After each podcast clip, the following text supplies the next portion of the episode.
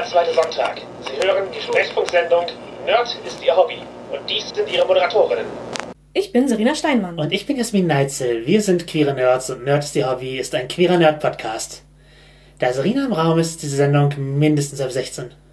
Wir reden offen über Themen wie Sexualität, Queerness, BDSM und selbstgebastelte Geschenke. Unser heutiges Thema ist Podcast-Wichteln. Denn wir wurden von Greifenklaue, bzw. Ingo, zum Podcast-Wichteln eingeladen. Das Konzept ist, dass äh, sich mehrere Podcasts Themen ausdenken und die dann praktisch so semi zufällig verteilt werden auf andere Podcasts, die teilnehmen. Wir verlinken euch bei Greifenklaue auch die Liste der Teilnehmenden, so dass ihr sehen könnt, wer alles dabei ist, wer unsere Themen erhalten hat ja, wir haben zwei interessante Themen von zwei interessanten Podcasts zugelost bekommen. Also da hätten wir einmal Würfelorgien versus Spiel's aus, du Sau. Soziale Skills der Charakter im Rollenspiel von Per Anhalter durch die Fantastik. Und Fanzines, One-Sheets und anderes Selbstgemachtes von Greifenklaue selbst. Genau, und ich denke, wir fangen mit dem Thema Würfelorgien, beziehungsweise Spiel's aus, du Sau an und sprechen mal ein bisschen über Soziales im Rollenspiel. Also auf der Werte- und Charakterseite, aber wie ihr rausfinden werdet, auch auf der Spielerseite. Ja, denn seien wir ehrlich, wie man spielt, ist immer einfach eine Stilfrage. Ja, eine Frage der Gruppendynamik. Von Gruppendynamik und Gruppenwille. Wofür man sich entscheidet gemeinsam, wie man spielen möchte. Genau, und das ist auch halt keine Frage, wo es eine ganz klare, richtige oder falsche Antwort gibt. Also in die Falle werden wir nicht laufen. Das zu behaupten, da, da sind wir auch gar nicht so, so festgelegt einfach. Also ich bin eher eine Person, die soziale Szenen auch ein bisschen ausspielt und äh, durch ihren Charakter spielt. Mhm. Bei mir kommt es auf den Charakter an und auf die Gruppe. Ja. Weil manchmal, bei manchen Charakteren ist es auch so, dass ich das auch gerne mache und bei anderen Charakteren oder manchmal auch einfach nur nach Tagesform. An manchen Tagen sage ich einfach, bitte, ich möchte es gerade einfach nur auswürfeln. Und ich behaupte, dass äh, beides legitim ist. Man muss sich auch nicht zwangsläufig entscheiden. Nur weil man würfelt, heißt es nicht, dass man keine Rollenspielelemente in sozialen Szenen hat. Und nur weil man viel ausspielt, heißt es auch nicht, dass man keine Regeln verwendet. Genau. Also es gibt ja auch noch Spiele, die da anders funktionieren als bei Auswürfeln oder Ausspielen, beziehungsweise die das vielleicht noch mit anderen Elementen verbinden.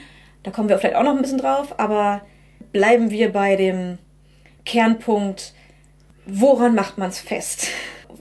Wo, wo, liegen eigentlich die Probleme? Warum ist das überhaupt eine Frage? Genau, warum, warum spielt man nicht einfach aus? Zum Beispiel. Und äh, die Gründe sind wahrscheinlich zum einen, dass manche Spielende sich in sozialen Rollen nicht so wohlfühlen oder eben, wie du auch schon gesagt hast, die Tagesform nicht haben oder auch einfach gar nicht in eine In-Time-Stimme kommen und weswegen Ausspielen für sie schwieriger ist und zum anderen bevorzugt reines Ausspielen halt die Schnacker. Also unabhängig davon, was auf deinem Charakterbogen steht oder ob da überhaupt was drauf steht, wenn du selber beredsam bist und einfach die sozialen Skills im echten Leben hast, dann sind die sehr leicht an Rollenspieltisch übertragbar. Und wenn du daran besser bist als andere am Tisch, dann hast du automatisch den Sozialcharakter, wenn es nur um Ausspielen geht. Egal, was die Charakterblätter sagen. Und das ist ja nicht ganz, was Rollenspiel ausmacht. Oft nicht. Und manchmal musst du dich dann halt absichtlich zurückhalten. Das kann auch der Faktor sein, warum jemand gegen reines Würfeln ist. Weil das eben die Highlight-Momente sind, die man hat. Wenn man eben halt wirklich dieses soziale Überreden wirklich gerne macht und im mhm. Rollenspiel auslebt, dann ist das halt ein ein Moment, der verloren geht, wenn man nur würfelt. Wenn man nur würfelt. Genau. Und ich glaube, von einigen Wissensdingen abgesehen, ist das Soziale da ziemlich allein im Rollenspiel im Sinne davon, dass man es eins zu eins auf den Tisch übertragen kann, bis mhm. zu einem gewissen Grad. Na gut, man kennt sich halt, die Stakes sind andere, aber ja, du kannst halt, wenn du gut im Überreden bist oder wenn du halt einfach charismatisch auftrittst, wenn du weißt, wie du Sachen formulierst, das einfach aufs Rollenspiel übertragen durch deinen Charakter nutzen, eventuell eben in der mittelalterlichen Sprachform, als wer nach Intime klingt. Aber ansonsten redest du einfach. Während sowas wie ein Handwerkstalent, du, du schmiedest halt kein Schwert am Tisch. Es wäre auch am Tisch ein bisschen laut und wird in anderen Stunden an Zeit fehlen. Ja, ein, ein weiterer Faktor übrigens ist der Zeitaufwand, warum man Sachen nicht ausspielen sollte. Manche Szenen sind halt einfach, werden sehr lang, wenn man alles wortwörtlich ausspielt. Ich spreche da auch ganz bewusst von Einkäufen. Aber es können auch einfach Situationen sein, wo jemand bekehrt werden soll zu etwas. Also wirklich eine, eine halbstündige Sitzung, wo jemandem erklärt wird, warum eine Wahl die bessere ist als die andere. Das ist vielleicht ein Gespräch, das man nicht komplett in Time in der Zeit haben möchte. Ja, also auch einen Kriegs-, einen Schlachtplan machen. Man muss nicht die Bewegung jeder einzelnen Einheit im Zweifel vielleicht besprechen in Time, sondern auch man, man kann auch mal für manche Sachen auf die Metaebene gehen. Also gerade auch in Innergruppendiskussionen, die eigentlich eine klare Lösung haben, wo ein Spieler nur überzeugt werden möchte. Auch das lässt sich manchmal abkürzen. Also ich glaube, Zeit ist ein, ist ein wirklicher Faktor bei der Entscheidung, situativ, spiele ich es aus oder würfel ich. Mhm. Und ich würde halt sagen, das ist halt wie bei einem Film oder bei einem Roman. Manchmal ist es ist eine Szene, eine Montage, wo man halt sieht, dass Dinge passieren, ohne dass man halt reinzoomt und jede Dialogzeile hört. Und manchmal ist es eben ein, ein Spotlight-Moment, wo der gesamte Dialog kommt. Ja. Und das ist halt durchaus unterschiedlich. Und da, wo man halt einen Film drüber wegschneidet vom Rollenspiel, und mechanische Sachen notwendig sind, dass sie, dass sie passieren, da kann man hier einfach würfeln. Also, wenn man jetzt eben die, die Handelnprobe würfeln möchte, um Sachen einzukaufen, dann kann das eben. Ansonsten ein sehr langes Spiel abkürzen. Genau. Wenn es, wenn es nicht relevant ist. Wenn es einfach dramaturgisch gerade nicht passt. Mhm. Also eine dramaturgische Entscheidung bis zu einem gewissen Grad ist es und eine Pacing-Entscheidung, wann man ausspielt, wann man äh, würfelt. Aber halt auch ein, was ist für die Gruppe wichtig, was ist für die Spielleitung wichtig, was ist für die einzelnen Spielerinnen wichtig. Ja. Also es, es gibt bestimmt immer wieder Situationen am Spieltisch, wo sich eine oder mehrere Personen denken, oh, müssen wir das jetzt so im Detail ausspielen, wo es aber für eine Person oder die Spielleitung sehr, sehr wichtig ist. Genau, und manchmal entwickelt sich eine Szene halt auch irgendwo hin. Mhm. Man weiß manchmal am Anfang noch gar nicht, wo es hingehen soll. Vielleicht hat die Spielerin noch was geplant, vielleicht hat die, haben die Spieler was geplant. Ja. Und da ist es dann aber auch eventuell der richtige Schritt, Wichtigkeit zu signalisieren. Ja. Mit, äh, gebt dir eine Sekunde, hier passiert noch was. Mhm. Das, ist, das, ist, das ist nicht egal. Wobei man es vielleicht auch gar nicht, gar nicht so unbedingt äußern kann, oder also wenn es jetzt nicht gerade die, die Spielleitung ist, die weiß, wo es gerade hinführt, sondern eine Spielerin, die einfach nur spürt, es fühlt sich wichtig an, dass mein Charakter das gerade ausspielt. Ja. Ohne zu wissen, warum. Aber allein das zu äußern, glaube ich, ist relevant, ja. weil dann, dann, hat, dann haben andere auch ein Verständnis dafür.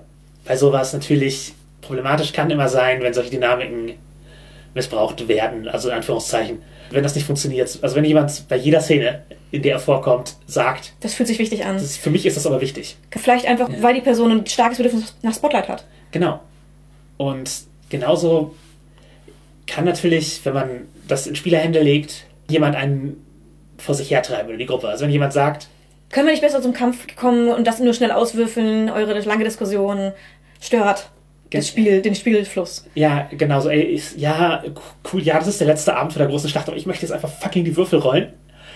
Dann kommt man zum Ende mit, eurer, mit eurem Lagerfeuer-Gejammer. Anstatt das lange Lied zu singen, während der böse König eine Tomate isst, würfel doch einfach mal musizieren. Und ich sag mal, das kann auch eine valide Meinung sein, warum nicht, wenn es mal vorkommt. Mhm. Wenn, wenn, wenn, du mal denkst, ähm, wollte ich das gerade wirklich alles ausspielen oder können wir das abkürzen, würde ich sagen, kein Thema. Ist eine valide Frage. Wenn die Antwort kommt, nee, wir wollen das gerade alle wirklich ausspielen, dann Pech. Ja, wenn es dauerhaft ein Problem ist, dann habt ihr vielleicht gruppendynamisch ein Problem, wo ihr genau. sozusagen einem Gruppenvertrag nachjustieren wollt, wie wollen wir soziale Dinge machen. Und ich, ich bin sehr dafür, dass SpielerInnen die nicht super sozial drauf sind, auch soziale Charakter spielen können. Das ist eine, Fantasie, ja. ist eine valide Fantasie zu erfüllen. Und diese verdienen Spotlight-Momente, die verdienen, das ausspielen zu können. Mhm. Auf, ihr, auf ihre Art. Aber manchmal eben auch glänzen zu können, indem sie. Einfach würfeln und gesagt wird, du überredest mit silberner Zunge diese Wache zu, was auch immer. Genau, die, einfach der, der mechanische Wurf. Und manchmal sind Sozialszenen auch awkward. Also das möchte ich gar nicht außen vor lassen, das Turn-Szene. Zwischen zwei Leuten, die keinerlei Chemie haben und das hat auch nicht so richtig sich in ihre Charakter reinversetzen in diesem Punkt. Das, das ist einfach awkward, wenn sie zwingt, das länger auszuspielen. Ja, ja, das tut nicht Not. Oder halt ein, ein Gespräch, wo keiner irgendwie reinkommt. Das, ja, klar, das, das, das muss nicht. Aber ja, also generell eben Spielenden die Möglichkeit geben, auch was zu verkörpern, was sie nicht sind. Und dann dann lass dann halt im Zweifel die Würfel sprechen lassen. Aber ich würde es halt nicht dahin gehen, dass halt jedes Mal, wenn ein Gespräch aufkommt, die Person, die den Sozialcharakter spielt, aber selber ungern redet, sagt, ey, ich würde es gerne abkürzen und würfeln. Das halt, kann halt auch wieder zeigen, okay, wir, wir haben hier fundamental unterschiedliche Bedürfnisse an unsere Szenen. Mhm. Und das ist halt gar nicht die Schuld der Person, aber man muss halt eben da überlegen, auch wenn dein Charakter die Person ist, die sozial das lösen könnte, nimmst du halt anderen Spielern, anderen SpielerInnen auch das Spotlight, indem du Würfe einforderst und denen das praktisch abschneidest, was sie gerade spielen. Ja. Ja, jedes Mal entscheiden, ist es das wert? Wir haben aber nicht nur Punkte, was schwierig sein kann, sondern wir haben auch Hinweise, was man tun kann. Ja, genau. Und zwar, wir gehen auf mehrere von den Punkten noch gleich genauer ein. Aber zuerst, es geht ja oft darum, auch über die sozialen Talente etwas zu erreichen. Ja, Entweder, weil man jemanden überreden möchte oder und so weiter und so weiter, jemanden betören, irgendwas zu tun. Oder es geht darum, Informationen zu vermitteln. Das oder, sind oder zu, zu erhalten. Genau, Informationen zu ermitteln oder zu erhalten. Und wenn, wenn viel Dialog gespielt wird, ist es sehr einfach, viele Informationen einzustreuen, Dinge einzubringen, äh, Informationen auch zu erhalten, die beiläufig auswirken oder so nicht unbedingt wichtig wirken, aber vielleicht auch wichtig werden könnten. Genau, es verschwindet halt erstmal im Hintergrund und kann dann, also man kann Foreshadowing au einbauen und Sachen aufbauen und so. Und wenn man alles sehr verdichtet, dann wird halt jede Information, die die Spielleitung rausgibt, automatisch wichtig und Eine wichtige und plotrelevante. Genau, und, und jede Szene, die ausgespielt wird, wenn man sonst, also wenn man nur wichtige Szenen ausspielt. Dann wird sofort jedes Gespräch, das ausgespielt wird, gewinnt einfach an Wichtigkeit und an Relevanz und es wird erwartet, dass jede Information super wichtig ist. Genau. Und man muss, ihr müsst wissen, ob ihr das wollt. Halt, wenn ihr, wenn man mehr Slice of Life, wenn man mehr Intercharakter Soap spielt, wenn man mehr die Welt leben haben möchte, dann ist das vielleicht nicht, was man will. Wenn man ein sehr fokussiertes Spiel haben will, eben auf die, auf die klaren Highlights und jede Szene hat einen ganz klaren narrativen Grund, dann kann man das so machen. Genau, wenn man dann aber als Spielleitung nebenbei Informationen einbringen möchte, so im Sinne, die, die Charaktere haben alle wichtigen Informationen, aber sie müssen dann auch richtig zusammensetzen, dann ist es natürlich schwierig, solche Informationen einzubringen in, in einem Punkt, dass es eben nicht sofort offensichtlich ist, Genau, wo die Information hinführt. Genau, die Spieler können ja, als gerade wenn sie halt sehr mechanisch denken sehr gewinnorientiert, die Informationen, die sie durch gelungene und misslungene Proben erhalten, unterschiedlich eintragen oder sogar die, die sie durch misslungene Proben erhalten, gar nicht aufschreiben. Man kann aber auch noch ein bisschen dran drehen. Das ist natürlich möglich, ja. Man macht es in erster Linie über Würfeln, wenig Intime-Gespräche und da nur die wichtigen. Auch da kann man immer noch, das haben wir Beifang, also Nebeninformationen, die vielleicht wichtig werden können oder auch gar nicht wichtig sind, einbringen. Mhm.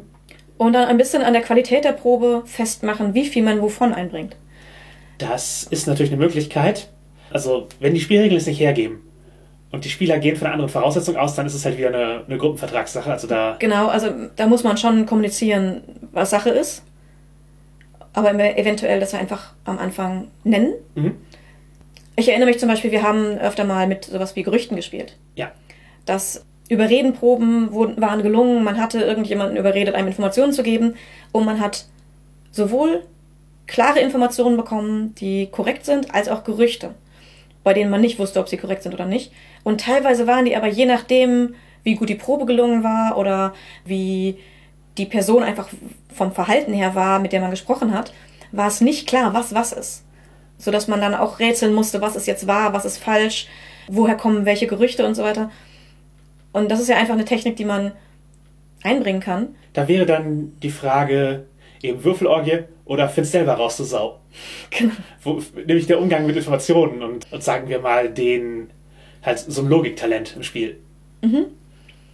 Und ja, da kann man eben auf verschiedene Weise oder auf, mit verschiedenen Möglichkeiten, einfach nur durch, durch Würfelorgien oder auch durch wichtige Gespräche eben unwichtige Informationen mit hinzufügen. Ja, Oder Informationen, die vielleicht wichtig wären, vielleicht nicht. Ja, es bietet einem einfach Möglichkeiten, die Spieler eben rätseln zu lassen, welche Informationen welche Relevanz haben. genau. Für was. Man, man, man muss nicht darauf verzichten. Es gibt auch Spiele, die, wo halt Informationen einfach das, das, Kern, das Kernelement sind, wo man die Informationen immer erhält. Also ein ganz klassisches Ding ist ja, würfel, ob du die Informationen erhältst. Und das ist natürlich oft eine Sackgasse, wenn die Information Kern, halt ein Kern des Spiels ist und du, Ja. du sitzt da so, ey, ich, ich würfel hier, ja, du hast die Überreden nicht geschafft, okay, ja, probier es mal bekehren, überzeugen, vielleicht habt ihr, findet ihr eine tiefere Ebene. Auch nicht. Okay, mach mal eine Menschenkenntnis. Nee, weiß ich auch nicht. Okay, ja, du hast trotzdem Ahnung, vielleicht weißt du noch mehr. Ich betöre mal. Ach, leider nicht. Ja, schade. Ich würfel mal Willenskraft für ihn. Ach, super hoch, gelungen. Also irgendwann ist halt der Punkt erreicht, wo du vielleicht auch einfach besser die Info rausgibst. Also manchmal, auch wenn die Spieler gern würfeln wollen, ist die Information zu relevant, um sie hinter einem Würfel zu verstecken. Andererseits, wenn, wenn eben da einfach gar nichts gelingt und jemand patzt nur, dann ist es vielleicht der Moment, wo man als Spielleitung überlegen muss, okay, wie kriege ich es hin, dass sie was anderes machen und die Informationen trotzdem bekommen? Weil sie jetzt rauszugeben, kommt einem wie Cheating vor. Ja, aber wenn du als Spielleitung an diesen Punkt kommst, dann hast du dich durch Design in eine Ecke geschoben. Ja. Also du hast dich selbst in die Sackgasse designt. Und es gibt Spiele, die direkt darauf designt sind, das zu vermeiden. Da würde ich das Gumshoe-System nennen. Das ist halt ein System, wo Fertigkeiten keine Würfe sind, sondern du hast Punkte. Du gibst Punkte aus, um Informationen zu erhalten. Du hast drei Punkte Archäologie. Du kommst an die Ausgrabungsstätte, gibst einen aus, um eine Info zu bekommen. Und beziehungsweise du kriegst die Grundinfos, kriegst du in dem Spiel immer. Du kriegst halt immer die, okay, diese, diese Knochen sind vier Millionen Jahre alt und trotzdem tragen sie eine Armbanduhr. Haben die hier gerade aus der Mine rausgeholt. Why? Und das ist halt die Kerninformation. Und du kannst dann halt einen Punkt in Archäologie ausgeben, um mehr Informationen zu bekommen. Oder du gibst einen Punkt in Mechanik aus, um mehr über die Uhr zu erfahren. Und das sind dann eben die, Die Möglichkeit, um weiterzukommen, aber die Grundinformation sollte ausreichen, dass man im Abenteuer weiterkommt. genau, aber man ist besser informiert, wenn man mehr Punkte ausgibt. Genau. Aber man muss halt entscheiden, wann man Wenn man welche Punkte ausgibt, denn die kommen, glaube ich, nicht so schnell wieder. Du setzt schon bewusst eine Priorität, ich möchte jetzt diese zusätzliche Info bekommen. Halt grundsätzlich darüber nachzudenken, wie gestalte ich ein Abenteuer spannend, auch wenn alle Kerninformationen automatisch rauskommen oder auch wie gestalte ich es mechanisch spannend. Und das, genau, das kann man eben, dass man Wissensdinge oder Sachen, die man sozial rausfindet, weil auch die Sozialtalente funktionieren ähnlich. Ich gebe halt einen Punkt in Etikette aus, damit der Butler mir doch sagt, was die Herrschaften letzten Abend getrieben haben. Und das sind halt zusätzliche Informationen, die du bekommst. Und in anderen Spielen wäre es vielleicht, ich würfel, ob der, ob der Butler mir gewogen ist oder ich spiele über Reden aus, ob der Butler mir gewogen ist. Das sind alles valide Ansätze, aber für Abenteuerdesign, ich würde halt immer vermeiden, dass ein Würfelwurf oder dass Spieler dein, deine Gedanken lesen müssen, die Sackgasse ist. Ja, ja. Wobei man ja auch sagen muss, dass es durchaus vorgefertigte Abenteuer ist, wo genau sowas vorkommt.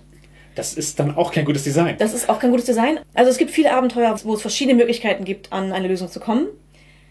Aber auf all diesen Wegen wird oft gewürfelt. Ja, genau. Solange man alle Wege einschlagen kann, schlagen kann und die Spieler Charakter hinreichend kompetent sind.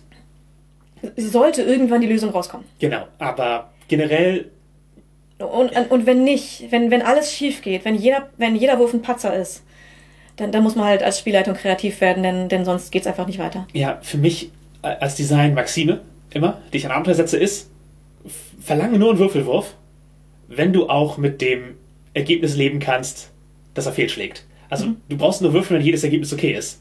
Wenn die Spieler auf jeden Fall scheitern sollen, brauchst du nicht würfeln. Wenn die Spieler auf jeden Fall Erfolg haben sollen, brauchst du auch nicht würfeln. Natürlich ist das eine generelle Regel. Würfeln an sich macht auch Spaß. Und manchmal will man eben auch irgendwie die Unwägbarkeit haben.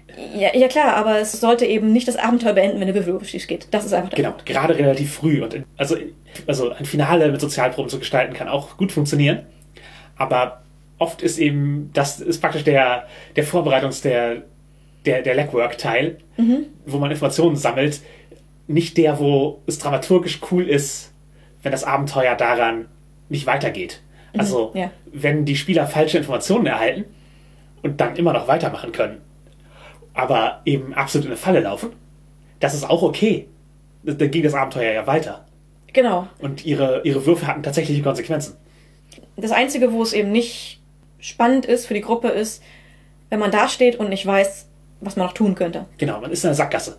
Und wenn die Spielerin dann auch keine Möglichkeit an der Hand hat, den Hinweis zu geben. Ja, Wenn nicht mal zwei Leute die Tür eintreten können mit einer Knarre, weil das nicht passen würde. ja. Das wäre ein blödes Ende und ist unbefriedigend für die Spielrunde. Ansonsten, genau, Würfel, Würfel oder ausspielen sollten halt immer neue Möglichkeiten öffnen.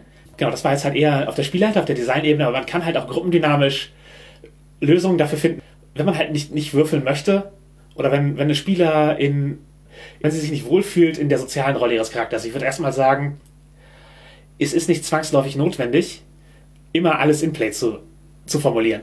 Du kannst auch sagen, was dein Charakter sagen soll und im Kopf übersetzen wir das alle mittelalterlich. Ja, genau. Also in-time reden, egal welcher Slang gerade angesagt ist, ist halt nicht zwingend erforderlich, damit es für die Gruppe das Erlebnis hat. Ja, also du musst halt auch nicht abs absichtlich den Stil brechen, wenn es nicht irgendeinen humoristischen Effekt hat.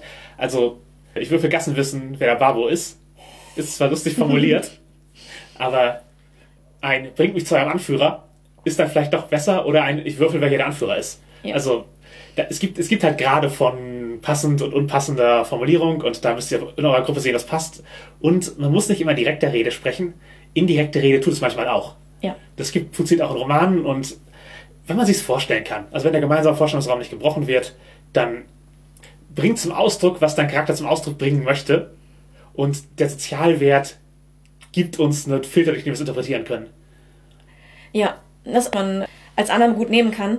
Der Würfelwurf sagt dir, wie das Gespräch läuft. Ja. Okay. Ja, alles andere kann man eben durchs Spiel einbringen, wenn man möchte. Genau, und wann du würfelst, ist halt auch echt eine, eine Frage, die du, ein, die du bedenken kannst. Also, genau. vielleicht, wenn es gut läuft, nie, das ist, das ist okay, aber nimmt halt den Spotlight-Moment für die Leute mit den hohen Werten. Mhm.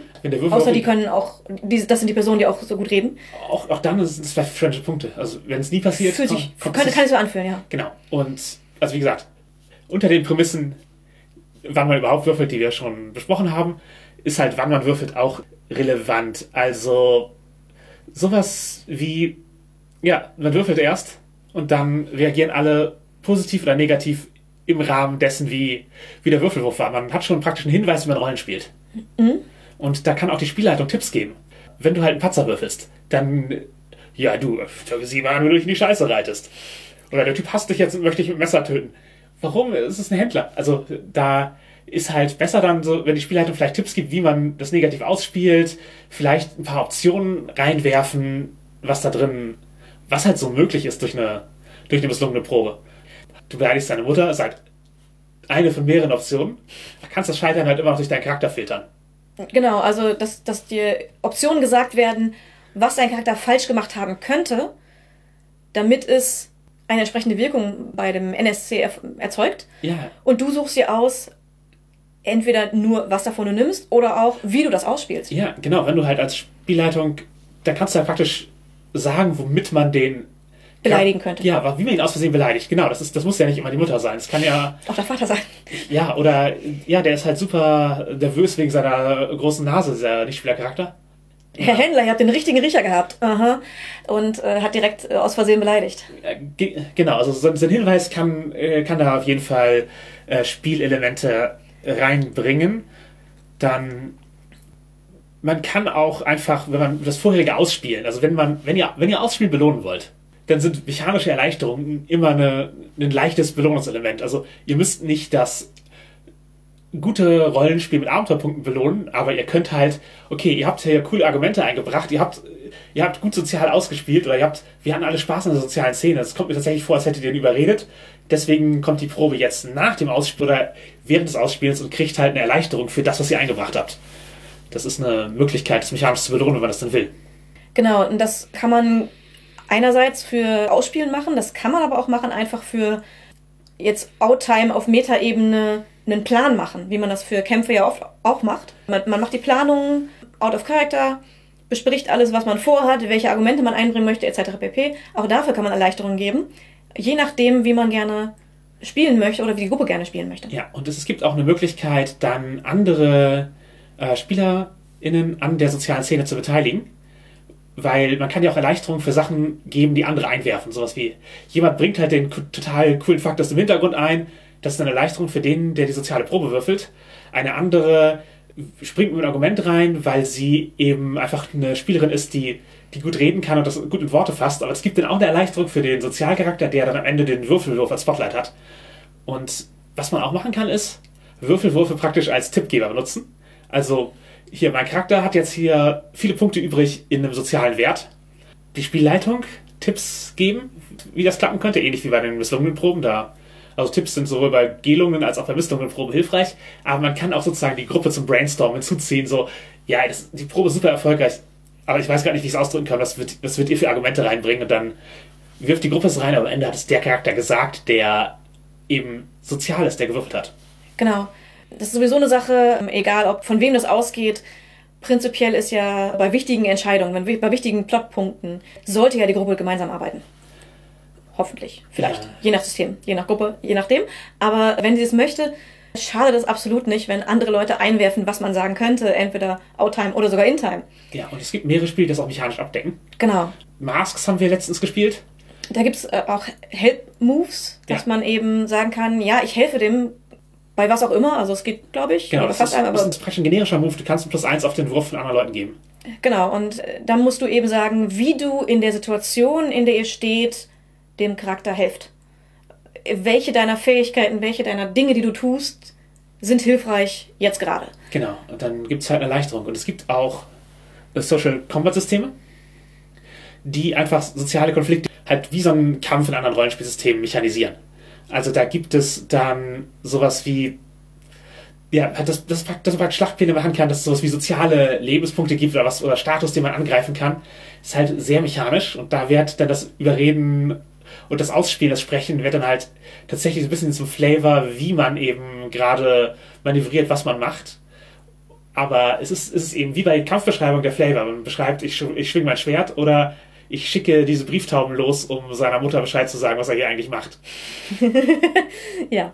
Ähm. Genau, es ist der Flavor, es ist die Erweiterung für die große Würfelorgie, die entscheidet, was passiert. Aber da geht es eben auch darum, es ist nicht ein Wurf, der entscheidet, ich habe den überredet, sondern es, es sind viele Würfe, die entscheiden, wie sich die Situation entwickelt. Genau, wie ein ganzer Konflikt ausgeht. Also wenn ihr die Würfelorgie haben wollt, dann könnt ihr die Würfelorgie auch echt nehmen. Also es gibt Spiele, die das anbieten. Also das Lied von Eis und Feuer Rollenspiel hat ein ganzes Intrigensystem, das auf diese Weise ist. Fate kann seine Konflikte auch auf eine soziale Weise verwenden. Das ist systematisch das Gleiche, ob du jetzt einen Kampf ausführst oder einen sozialen Kampf. Genau, und auch die Konsequenzen können identisch sein. Ja, genau. Bei Dirty World ist ähnlich. Da ist oft nur ein Wurf notwendig, dann verschieben sich Sachen, aber du kannst durch manche Aktionen halt Schaden auf Attribute nehmen und die Aktionen können körperlich wie sozial sein. Genau, also der, der, der Schaden kann auch durch eine äh, soziale Aktion entstehen. Und du kannst dabei auch soziale Ausrüstung haben, nämlich Geheimnisse, die du herausgefunden hast, die geben dir einen Bonus wie eine Waffe. Also, ob du eine Schrotflinte benutzt oder das Geheimnis, was er letzten Sommer getan hat. Genau, beides macht mechanisch dasselbe und kann richtig reinhauen. Das kennt ja jeder, dass auch, auch soziale Situationen können Schaden zufügen. Ja, und das ist gar nicht schlecht abgebildet eigentlich. Und durch soziale Ausrüstung hast du halt auch Vorteile. Ja, ja, und du hast vor allen Dingen auch eine Möglichkeit, dich vorher auf so, sowas vorzubereiten. Du gibst in sozialen Situationen eben was mit. Brauchst du überhaupt soziale Werte für Rollenspiele? Ja, so viel, wie wir gerade darüber geredet haben. Und ich glaube, ich kann das für uns beide sprechen, wenn ich sage, ja schon. In den meisten Systemen. Also es gibt bestimmte Systeme, wo es ohne geht ja, es gibt Sachen, wo die halt drumherum designt Genau, es gibt keine Fertigkeit. Es gibt eher Ansätze wie halt bei Fate Accelerated. Mache ich es halt jetzt subtil oder mache ich es mit, mit Brute Force? Mhm. Also es gibt Systeme, wo man eben, gerade wenn die globaler denken, als hier sind die Eigenschaften und Fähigkeiten für Soziales, hier sind die für Kampf, hier sind die für Körperliches. Diese Aufteilung gibt es oft, mhm. aber nicht in jedem System. Es gibt auch Systeme, die sich davon lösen und ganz andere Parameter benutzen. Genau, auch, aber auch da ist manchmal der Punkt, dass du würfeln willst, anstatt, anstatt zu schnacken. Mein Charakter soll das können. Ja. Das und einfach dieses, mein Charakter soll das können, Bedürfnis. Das zu erfüllen. Da sehe ich einen Wert von sozialen Fähigkeiten. Genau, weil sonst, wir haben es ja am Anfang gesagt, sonst hätten Schnacker die, die einzige Chance als sozialer Charakter. Und genau. das ist ja nicht, was man will. Man will ja, dass jeder jeden Charakter spielen kann, den derjenige spielen möchte. Ja, und sonst ist die Spielleitung oft in der Schiedsrichterfunktion. Also wenn, mhm. wenn es nur darum geht, Debattierclub zu spielen und äh, Argumente vorzubringen und so, dann ist.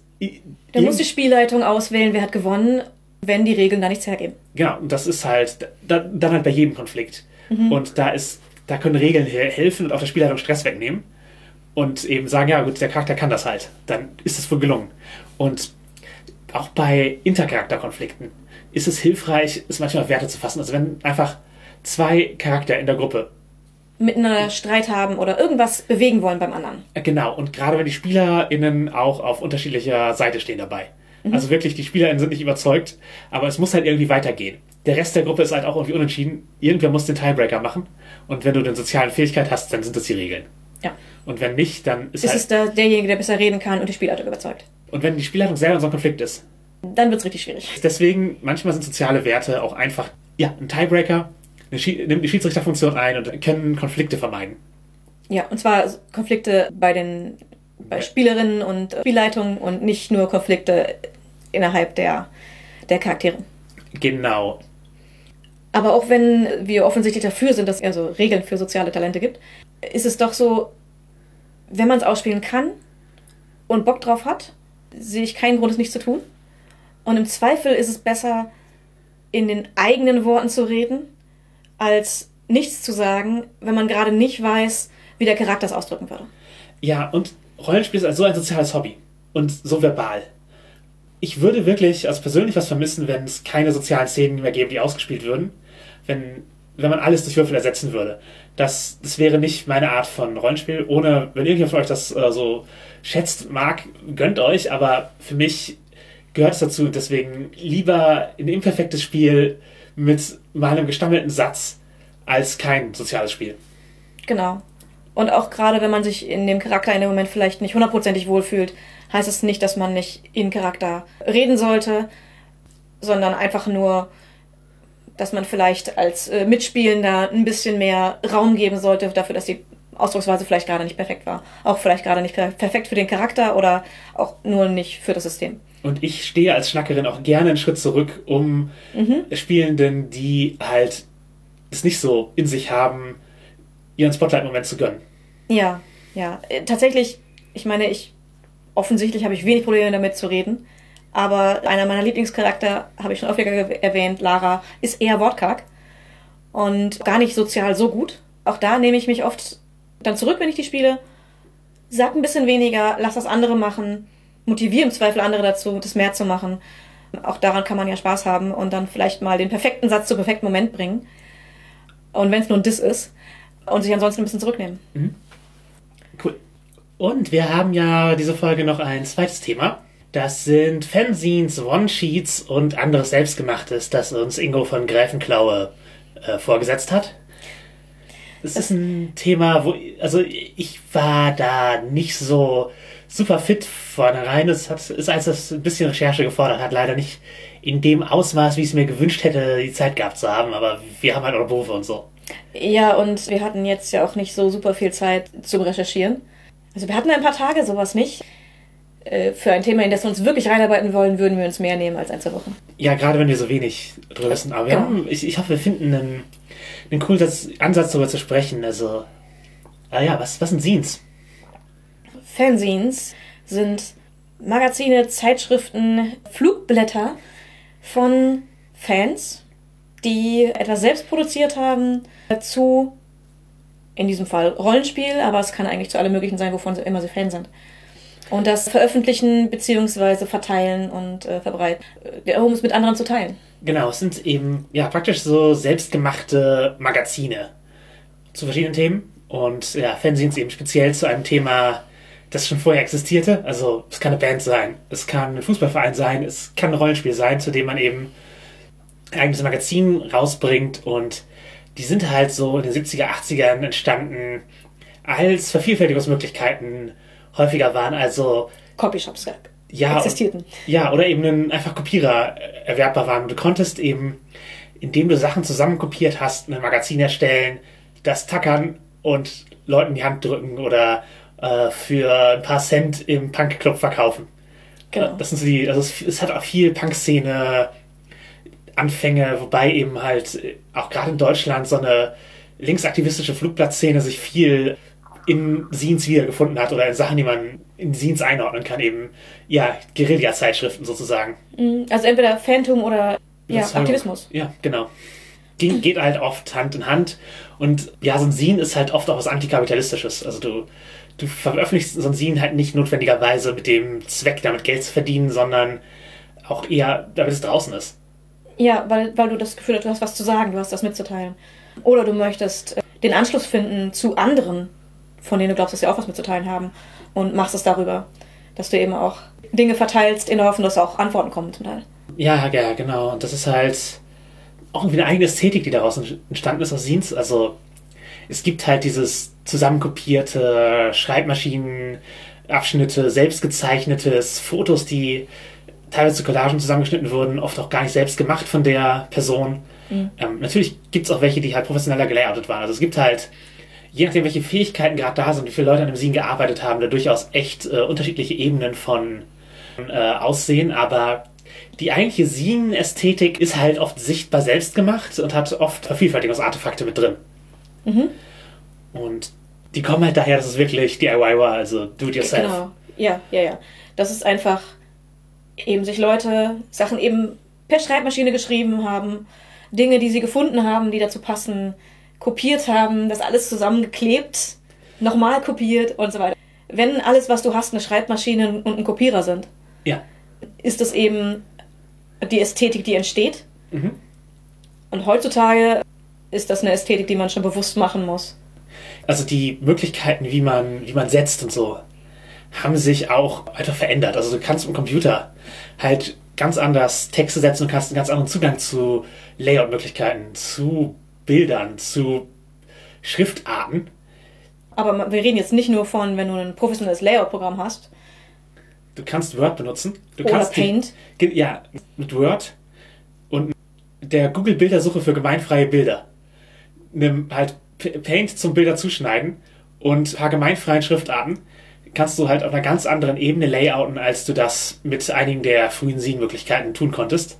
Und im Zweifel kannst du es jetzt auf Hochglanz drucken mhm. lassen oder ne, genau. im, im nächsten Copyshop selbst auf Hochglanz drucken und professionell binden lassen. Genau, also die Vervielfältigungsmöglichkeiten sind auch andere. Deswegen ist heute eine Do-it-yourself-Ästhetik was anderes als das, was tatsächlich entsteht, wenn man es selber macht. Ja. Also du kannst eben do-it-yourself sein, um so auszusehen. Und viele haben halt auch einfach einen, also viele Sachen, die heute Scenes sind, haben einen Look, der von der Professionalität oft nicht zu unterscheiden ist von einem Layout, das von Leuten, die es professionell machen, gebaut wurde. Oder sind halt sogar Nebenprodukte von Leuten, die das auch beruflich tun und nebenher halt zu ihrem Thema was machen. Ja. Deswegen die, kann man Scenes eigentlich von richtigen Magazinen, wenn man ehrlich ist, nicht mehr wirklich unterscheiden. Man müsste es nicht unterscheidbar machen. Genau. Wenn die Scene-Ästhetik genutzt wird, dann ist das schon absolute Absicht. Genau, es gibt halt so einen ganzen Batzen von Dungeons Dragons oder beziehungsweise Oldschool Renaissance Spielen und Produkten und Scenes, die eben ganz bewusst sich so einer Ästhetik bedienen. Aber da ist halt auch eine, eine andere 70er, 80er Jahre Nostalgie mit drin. Mhm. Und das wird halt oft absichtlich äh, so verwendet. Und ja, es gibt halt auch die, die Scenes Quests Kickstarter-Kampagne für Rollenspiele, die eben in Scene-Form erscheinen, wo man sich, wo die Kickstarter sich gegenseitig Shoutouts geben und eben zur Finanzierung dienen, weil so ein Fanzine ist oft und auch traditionell eben äh, fanfinanziert. Also ja. du gibst mir irgendwie Geld dafür oder wir, wir tragen was als Community zusammen, damit am Ende ein Projekt entsteht und wir die Möglichkeit haben, halt oft wirklich nicht auf Gewinnmaximierung oder so Nee, einfach nur die, äh, hoffentlich die Kosten deckend mäßig. Genau, genau. Das es geht also, nicht darum, Gewinn zu machen, sondern einfach nur dass man sich leisten kann, es rauszubringen. Ja, vom wirtschaftlichen Ansatz her ist das jetzt teilweise gar nicht so weit anders als viele Rollenspielverlage, die heute unterwegs sind, wenn man ganz ehrlich sein will. Ja. Also es ist halt vieles auf der Hobby-Ebene, mhm. aber eben nicht unbedingt in dieser Ästhetik, nicht unbedingt in dieser Magazinform. Ja. Und vieles von dem, was tatsächlich Fan gemacht ist und was sich nicht professionalisiert, äh, ist dann aber auch gar nicht mehr im Print. Genau. Weil, seien wir ehrlich, Print ist teuer. Und man muss erstmal den Markt schaffen. Genau, und erreichen. Also genau. die, die Notwendigkeit ist oft auch gar nicht gegeben, weil das, was ein Scenes waren früher halt eben die einzige Möglichkeit, teilweise Informationen schriftlich niederzulegen, sodass andere Leute sie bekommen können. Man hatte vielleicht noch den Fernseher. Da was reinzubringen war teuer und äh, umständlich. Genau, es gab keine, es gab praktisch keine demokratisierten Medien dahingehend. Genau, und äh, ansonsten Zeitungsannoncen, aber auch da wurden Sachen, die nicht gut reinpassten, eventuell abgelehnt. Ja, und ansonsten warst du halt auf teure Annoncen beschränkt, die wirklich sehr viel Geld kosten und äh, sehr klein sind. Genau, auf die Menge halt. Und wenn du jetzt halt Konzertfotos verbreiten willst, mhm. die Möglichkeit ander, halt bestand gar nicht. Und auch in den frühen Internettagen waren Bild, war Bilder hochladen. Halt einfach nicht, nicht nichts, was, äh, was sinnvoll machbar war. Also es war machbar, aber es hat Stunden gedauert und wozu eigentlich? Genau. Also natürlich, wenn es ein ganz cooles Bild ist, klar, aber genau, im Scene war, war da viel mehr möglich. Heute ist es halt einfach vieles ersetzt durch Webseiten, Blogs. Also da kannst du deinen Text positionieren und Mhm. halt für alle verbreiten, die halt einen Hyperlink folgen können. Dann halt die sozialen Medien, die daran dranhängen. Und es gibt auch ganz andere Möglichkeiten, halt sowas wie Videos, halt zum Beispiel YouTube oder andere Plattformen. Du kannst, du kannst Videos hochladen für, für deine Sachen. Und also Konzertfotos entstehen ja halt auch viel weniger mittlerweile. Du Äh. kannst direkt einfach das ganze Video machen und dann noch anmoderieren. Also Bootleg-Videos sind halt viel einfacher zu tun. Dann Podcasts offensichtlich, wie wir hier machen. Das Ja, ja, äh, überraschenderweise, ähm, genau, Podcasts können als Fans von Dingen entstehen. Ja, es gibt mehrere coole Podcasts, die eben ja einen Fancharakter haben. Mhm. Und ja, das, also das wäre früher vielleicht irgendwie Guerilla-Radio gewesen. Also Ja. Piratensender gibt es auch gar nicht mehr so viel. Stimmt, die meisten sind, selbst die Kleinstsender sind dann oft auch schon wieder offiziell, weil Ja. es auch möglich ist. Und du brauchst halt eben keinen Piratensender mehr, um zu senden. Du, es reicht dir. Kannst das- aber einen Podcast machen. Genau, ein Podcast braucht in der Regel keine Sendelizenz. Bei großen Twitch-Kanälen ist es ja streitbar, aber Mhm. für einen Podcast brauchst du halt. Ja, also die, die rechtliche Grundlage ist da eine einfachere. Ja. Und ähm, vieles, was früher Scenes gemacht haben an Fanarbeit und so, ist auch in Marketingabteilungen Gelandet. ja, gebündelt worden. Und gut, Print hat halt seine eigene Problematik. Also wir kommen ja beide aus dem Verlagswesen. Wir wissen, was da so die Kosten- und Nutzenrechnungen so sind. Jetzt nicht im Detail, aber man kann es so erahnen. Und klar, natürlich ist es immer noch nicht teuer, im Copyshop oder bei dir zu Hause Sachen auszudrucken und binden zu lassen. Das geht alles. Aber dann musst du die Leute noch erreichen. Das, ich meine, das war, schon, das war immer schon das Problem bei Scenes. Ja, Aber jetzt ist es einfach viel schwieriger, die Leute draußen in der Realität zu erreichen, als wenn du Sachen einfach mit passenden Schlagwörtern ins Internet stellst. Ja. Da erreichst du viel mehr Leute, ja, mit dafür, Printprodukten nicht so. ja, Scenes waren halt oft auch sehr regional.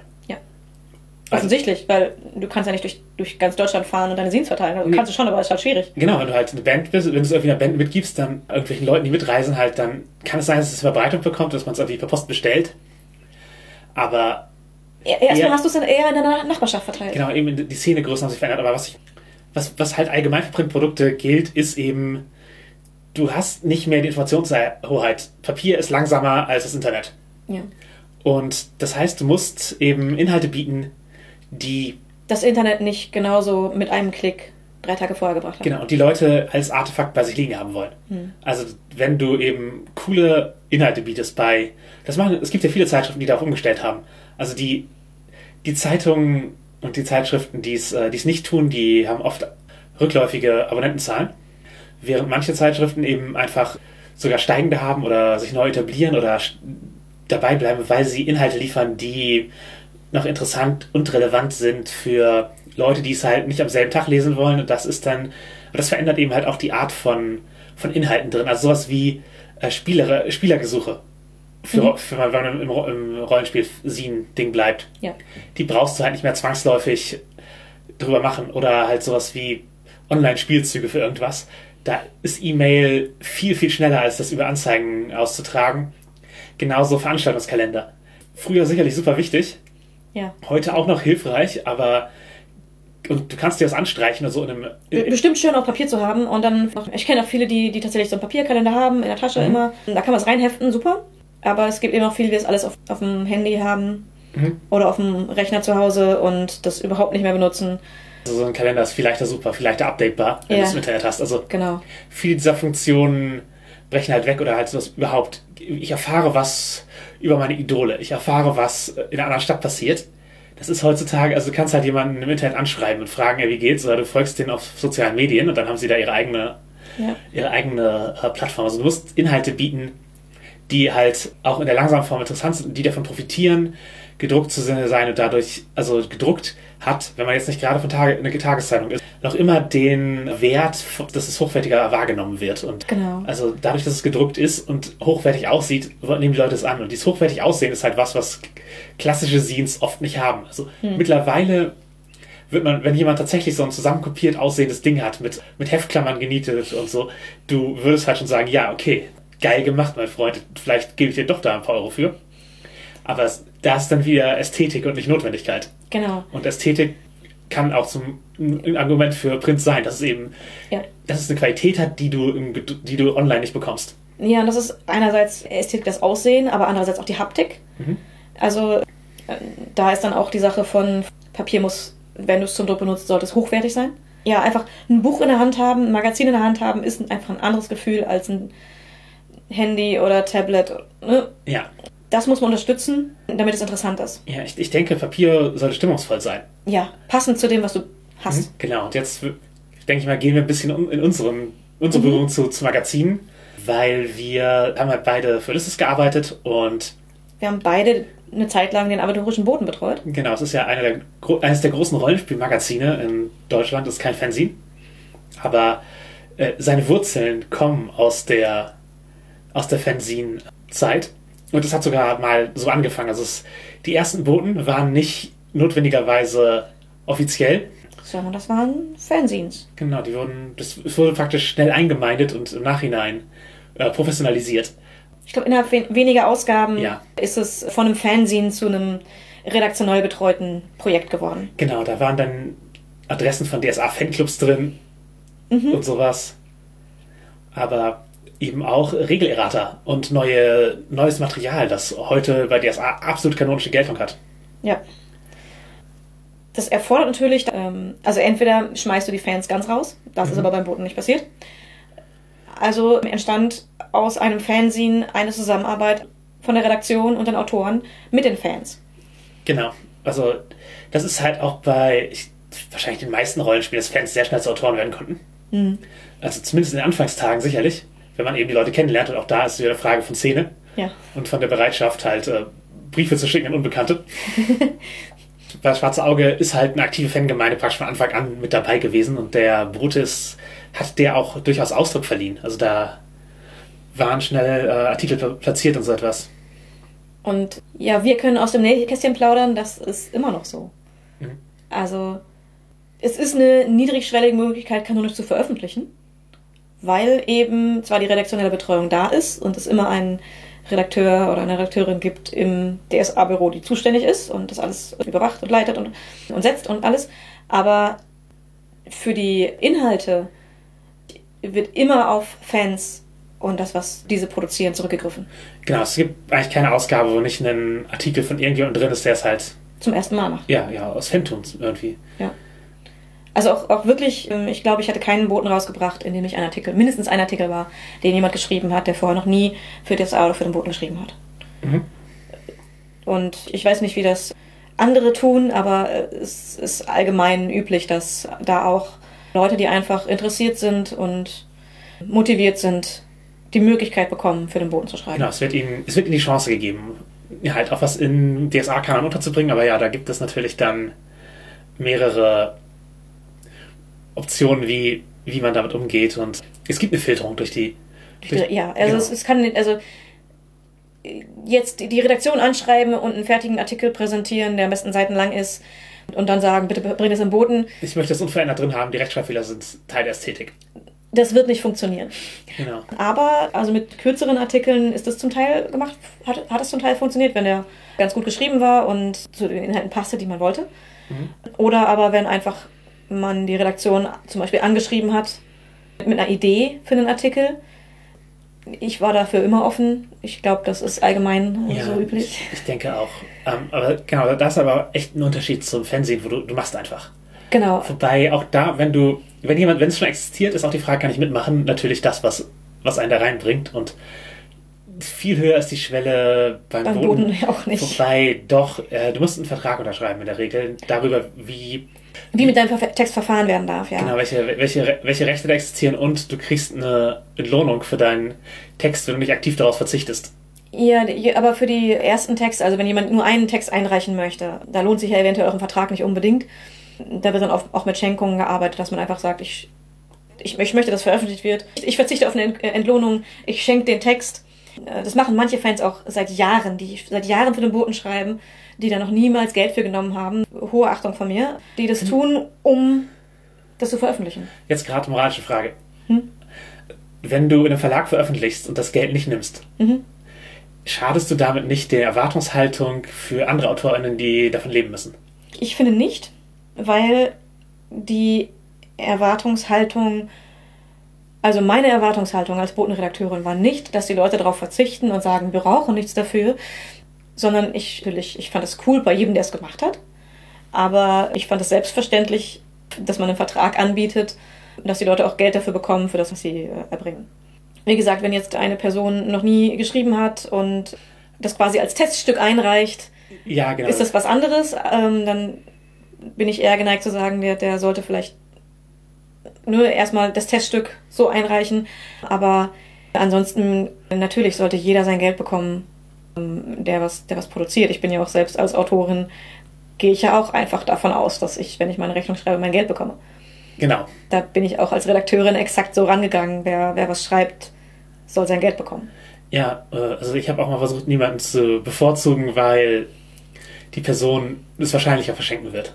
Ja, nein, danach bin ich äh, auch nie gegangen, weil es geht ja auch darum, dass man Inhalte bekommt. Und der Bote wurde nach Inhalt ausgesucht. Nicht nach, äh, welche Person einem lieber ist. Aber ja, genau, es gibt natürlich da echt Interaktionen von, von Fans und wie, wie Sachen untergebracht wurden in den, in den Booten. Also, Wir, wir können ein bisschen aus dem Nähkästchen äh, ja, hast du coole. Beispiele? Ja, auf jeden Fall. Ich weiß, ich wurde auf einer Convention mal angesprochen für einen Botenartikel von einer Person, die indischen Tempeltanz als Hobby macht. Falls du uns hörst, liebe Grüße. Und wir hatten uns dann länger darüber unterhalten, dass es eine tolle Idee wäre, das für Aventurien auch einzubringen. Ja, also, re- religiöse Tänze. Reli- Halt religiöse nicht, Tänze. eins zu eins kulturelle Übertragung, sondern. Nein, nein, ja. einfach äh, religiöse Tänze für die Geweihtenschaften einzubringen. Äh, ursprünglich war das, wie gesagt, als, als Botenartikel geplant.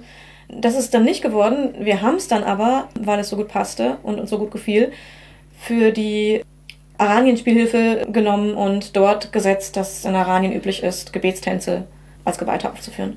Genau, aber es können halt auch einfach irgendwelche Gags sein. Also, das war jetzt ein Ele- Element, die die Person, das die Person ganz im Hintergrund hinzufügen wollte. Das ist dann tatsächlich kanonisch geworden. Es kann aber halt sowas sein, dass man irgendwie einen Gag hat, den man gerne unterbringen wollte. Es gab da einen Artikel über gräumische Schönheitsmittel. Also, Gräume sind so kleine, gnomenhafte äh, Händler in das schwarze Auge. Und da war halt einfach der Gag, dass halt der eine Haartonik verkauft. und Gräume sind glatzköpfig und von der fallen einem die Haare aus und die Leute haben das halt falsch verstanden. Durch, den, durch das kulturelle Missverständnis sind die, äh, die Haare ausgefallen und dann an anderen Gräumen ihnen Perücken verkauft. Und ja klar, das ist halt zum einen einfach ein Gag über diese Gräume, aber zum anderen ist es auch etwas, das äh, dazu dienen sollte, den ein bisschen den, das sind böse Händler, die Leute übers Ohr hauen, äh, Klischee wegzunehmen. Sie Und ihnen mehr Gesicht zu, zu geben. Genau, also zum einen unterhaltsam, zum anderen aber auch zu zeigen, ja, die haben auch Schönheitsideale und die wohnen in Städten und interagieren mit Menschen. Die sitzen nicht nur am Ende des Dungeons und verkaufen einem da einen Heiltrank, wenn man sich nicht leisten kann, Nein zu sagen. Das sind das böswillige Händlerklischee ein bisschen brechen und die zu Leuten machen. Das war dann halt ein Nebeneffekt, der dadurch passiert ist. Und zum Boten gehört ja auch immer das Heldenwerk. äh, Zu den aktuellen Boden. Genau, der Bote hat seine Form halt mehrmals geändert. Am Anfang war es einfach gemischte Sachen, also es sah halt aus wie so ein, wie so ein Scene. Also einfach verschiedene zusammengetippte Sachen. Auf einem frühen Computer, wenn ich das, wenn ich den Satz beurteile, aber ich weiß es auch nicht. Ja, und da war alles, alles drin. Also äh, sowohl eben Anzeigen von, von Fansclubs, äh, In-Time-Texte, Abenteuer, Regeln, alles. Genau, alles Re Re. Regelfragen und sowas, ja. Und Bestimmt auch Leserbriefe. dadurch, dass, dass der Bote halt, dass die ersten zehn neu aufgelegt wurden und es mal einen Retro-Boten gab, wo wir uns an der Design orientiert haben von den alten, sind wir beide, ich glaube, die letzten Personen, die DSA 1-Regeln geschrieben haben, die kanonisch sind. Ich weiß nicht, ob die letzten beiden, aber wahrscheinlich die jüngsten beiden, Ja, wenn ich das richtig im Kopf habe. Es existieren noch, noch weitere. ja, ich, ich, ich weiß nicht, wann Werner Fuchs das letzte Mal eine geschrieben hat. Das weiß ich auch nicht. Genau, ich habe Errata, die aus dem Boten kamen, ins äh, DSA 1 Grundregelwerk für die Neuauflage eingebaut. Und da übrigens äh, haben wir auch auf, darauf geachtet, dass das Papier so einen leicht verfärbten Eindruck macht, weil alle das Ding als leicht verfärbt kennen, obwohl es in den 80ern weiß war. Aber es hat, Jetzt nicht mehr. genau, das haben wir sozusagen eine Papierstärke und eine, eine Färbung genommen, die halt so einen, so einen leicht vergilbten Eindruck macht, obwohl Die, es. die dem entspricht, ja. Ja. Ja, ich habe das Stuch, das in den YouTube-Let's Plays entstanden ist. ja, es ist ein Stab, an den ein Buch festgebunden ist, um Leute zu schlagen. Genau, das war im Let's Play beschrieben worden und als ich den DSA 1-Boten dann mitdesignt habe und mit, mit produziert habe, habe ich das Ganze dann in Werte fassen dürfen. Ja, und es kann auch einfach sein, dass ein Heldenwerk-Konzept, also ein Kurzabenteuer, das in Booten passen sollte, sich weiterentwickelt. Also da wäre Banner der Treue ein Beispiel von Bert Ochs. Das hat als Pitch für ein Heldenwerk angefangen und hat sich dann immer weiterentwickelt mit der Qualität des, des Inhalts, dass es mittlerweile als Featureband geplant ist. Also ein großes Abenteuer, das Hardcover wird. Genau, also von dem, dem, dem Beilagen Abenteuer von 15 Seiten, was eigentlich zum aktuellen Boten dazugehört, wurde es ein bisschen größer. Aber ja, der Tuschboot ist lange kein Fernsehen mehr und ist halt kanonisch zum einen, aber zum anderen auch ein Marketinginstrument. Also es, Ja. es dient auch immer, gerade weil er bei Händlern kostenlos ausliegt, auch als Werbung. Und da gehört es halt dazu, zum Beispiel Artikel zu den Produkten, die gerade in der Zeit, wo der Boot aktuell ist. Erscheinen Ja, genau. anzupassen. Genau, das wird aufeinander angepasst. Genau, es ist halt eine, eine, der Boot ist halt eine, eine In-Time-Zeitung, also eine Zeitung, die aus Aventurien heraus schreibt. Und wenn da praktisch gerade Nachrichten zu dem Abenteuer, das aktuelles drin ist, drin sind und dem Metaplot, also die, die lebende Geschichte Aventuriens fortschreiben, so dass es halt gerade das spannend ist, was demnächst erscheint oder die Region, die demnächst behandelt wird, dann, dann entstehen, da halt Synergien, die, die dadurch möglich sind. Genau, das ist einerseits natürlich Marketinginstrument, andererseits ist es natürlich für die Fans auch cool, wenn manche Sachen dann in Artikeln schon angeteasert werden, die dann später im Abenteuer erleben. Oder aber auch, wenn Handout-Material im Boten ist, dass man eben auf einen Artikel verweisen kann und die Charaktere dadurch und die ähm, Spieler auch dadurch Informationen bekommen von dem, wo sie sich gerade befinden im Abenteuer. Ja. Das äh, sorgt natürlich aber auch dafür, dass Autoren nicht einfach zu jeder Sache etwas veröffentlichen können, weil manchmal bewahrt man sich was auf, weil da gerade was passiert, was in einem Abenteuer passieren wird. Und die, wir wissen es, die Spieler wissen es noch nicht. Genau. Deswegen werden teilweise Ideen abgelehnt oder nach äh, hinten verschoben, weil eben Dinge im, in Bewegung sind, die man äh, ja abwarten muss oder eben anders präsentieren muss, als das äh, angeboten wurde. Ja, genau. Es gibt natürlich auch wirkliche DSA-Fanzines, die aber auch mit dem Metaplot oft interagieren. Also viele von denen kommen aus dem offiziellen Briefspiel, wo halt falsche Lehen vergeben wurden innerhalb Aventuriens und die Leute konnten da halt Landstriche ausgestalten. Das war halt 80er Jahre Idee, die bis heute fortlebt. Oder neu- frühe 90er, ich bin mir nicht ganz sicher. Auf jeden Fall eine Idee, die bis heute fortlebt und die halt aus der Zeit gab, kam, als Briefspiele und Fanzines zeitgemäß waren. Und viele von den Fanzines sind deswegen sehr verboten inspiriert. Also auch Zeitungen für einen bestimmten Fleck Aventurien. Da gibt's ja, eine ganze Auswahl. Ich würde jetzt mal beispielhaft äh, den Torwald Standard nennen. Der hat Torwald behandelt, aber der hat auch, weil äh, die Leute daran beteiligt waren, viel Dapazien Briefspiel gemacht haben, eine andere, die Region Dapazien behandelt. Und äh, das Fantoli, das ist halt das, das äh, Fanmagazin des Weiden-Briefspiels, also einfach verschiedene Regionen mit ihren eigenen, ja, teilweise langen Publikationsgeschichten von Zeitungen, die die Region beschreibt, die dann nicht richtig kanonisch ist. Da gibt's halt eine diffizile Interaktion zwischen, was setzt ein Briefspieler und was davon wird umgesetzt, weil vieles findet seinen Weg ins offizielle Aventurien, aber wirklich nicht, nicht alles. Und da, also die Reaktion nimmt da halt oft auch eine Filterrolle ein. Ja, also immer wieder bei Veröffentlichung von Bänden zu Regionen oder Abenteuern zu Regionen wird, wird durchaus auf das Briefspiel zugegriffen, weil die Briefspieler kennen sich gut aus. Die werden im Zweifel gefragt. Das heißt aber auch, dass sie dann eben Dinge einbringen aus ihrem Spiel. Und dann entstehen eben auch zum Beispiel Artikel im Boten, die sehr viel enthalten, was im Briefspiel entstanden ist. Ja. Und wo im Zweifel der Botenredakteur, die Botenredakteurin dann gucken muss, was davon sollte wirklich rein und was davon gehört vielleicht nicht rein. Also es gibt einige Probleme, die daraus entstanden sind, tatsächlich in der Vergangenheit. Also es gab halt Zeiten, wo das, Brief, das Briefspielboten sehr, sehr beeinflusst hat. Und da gab es halt viele Listen von langem Name-Dropping, weil jeder Charakter, der im Briefspiel erwähnt wird, soll auch irgendwie am Boden sein, damit er kanonisch ist. Ja, und dann hast du eben das Problem einerseits, du hast Artikel, die daraus bestehen, dass sehr viele Namen enthalten sind, die niemand bisher kannt hat, weil sie Die- alle neu sind, Und die halt hauptsächlich aus Namen bestehen, weil die.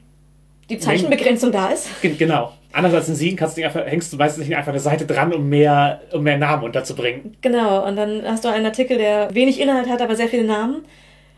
Gefolgt davon äh, ist dann ein Problem, das in, ich, war das DSF 4, wo das auch sehr stark war, wo einfach das Gefühl war, jedes Elend Gutes vergeben. Ja, genau.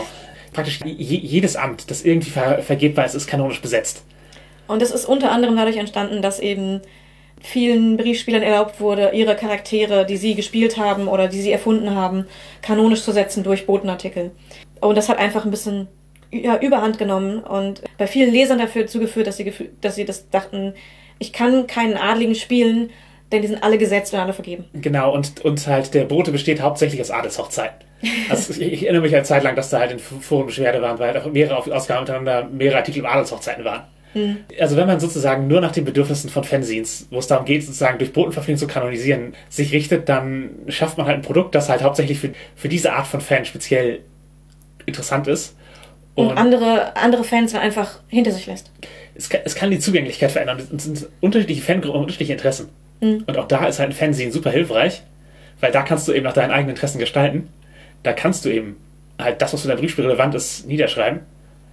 Es ist halt dann nur nicht kanonisch, aber mittlerweile ist es oft sehr gut suchbar, weil die, also fast jedes Briefspiel hat mittlerweile eine Wiki und Blogs und andere Seiten, die, also du kannst halt einfach nachlesen, was da passiert.